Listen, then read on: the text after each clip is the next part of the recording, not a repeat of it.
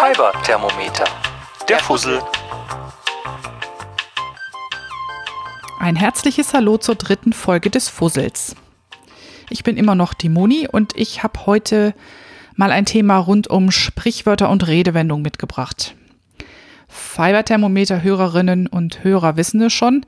Ich mag besonders die Redewendungen super gerne, die irgendwas mit Textilien, deren Herstellung, Fäden und dem Faseruniversum allgemein und speziell zu tun haben. Deshalb habe ich mir heute aus der Gruppe mal wieder einen rausgepickt. Und heute ist es der Geduldsfaden. Der scheint eindeutig auch in diese Kategorie zu fallen, dass er irgendwie aus dem Textiluniversum kommt. Ja, wie ist das mit der Geduld und dem Faden, der dazu gehört? Ähm, mal reißt da der Faden, mal läuft er ab. Auf jeden Fall bedeutet es immer, dass ich irgendwie mit meiner Geduld am Ende bin, wenn das passiert. Und so sind der Geduldsfaden und seine Beschaffenheit im Grunde auch nicht viel anderes als die Währung oder die Einheit meiner noch vorhandenen Restgeduld, sozusagen. Ja, und jetzt habe ich mal versucht, äh, nur kurz online zu gucken, wo diese Redensart herkommt.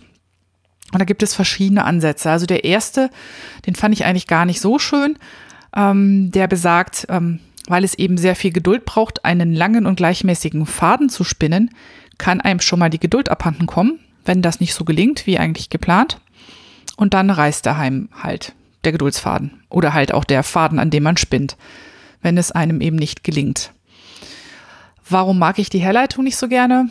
Hm, aus eigener Erfahrung weiß ich, dass das mit dem abreißenden Faden eigentlich in der Häufigkeit fast nur Neulingen beim Spinnen passiert. Und ich glaube, wenn das so wäre, hätte es irgendwie der Geduldsfaden nicht in unseren allgemeinen Sprachgebrauch geschafft.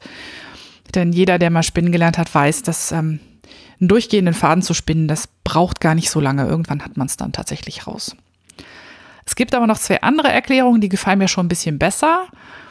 Also da gibt es den Geduldsfaden, der mehr reißt. Und der leitet sich von dem Faden ab, der beim Abwickeln von einer Spule überspannt und zu stark strapaziert wird. Und wenn das der Fall ist, dann reißt er halt schnell.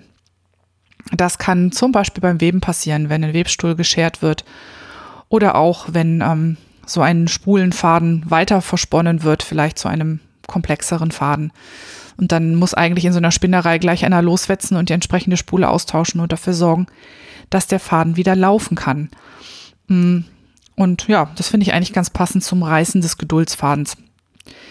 Der zweite Geduldsfaden ist der, der so lange über die Spule läuft, bis selbige eben leer ist. Dann heißt die Redensart, dass der Geduldsfaden abgelaufen ist. Äh, die kannte ich eigentlich überhaupt noch nicht. Das hatte ich noch nie gehört. Der Geduldsfaden ist abgelaufen. Würde mich interessieren, wie ihr das so seht. Kanntet ihr das? Auf jeden Fall, im ersten Fall ähm, ist das wichtige Maß des Geduldsfadens seine Stärke oder seine Dicke. Meint je stärker, desto länger dauert es, bis er reißt. Und im zweiten Fall ist es die Länge. Und Menschen, denen nie die Geduld ausgeht, haben demnach einen endlosen Geduldsfaden. Hm, da gehöre ich definitiv schon mal nicht dazu.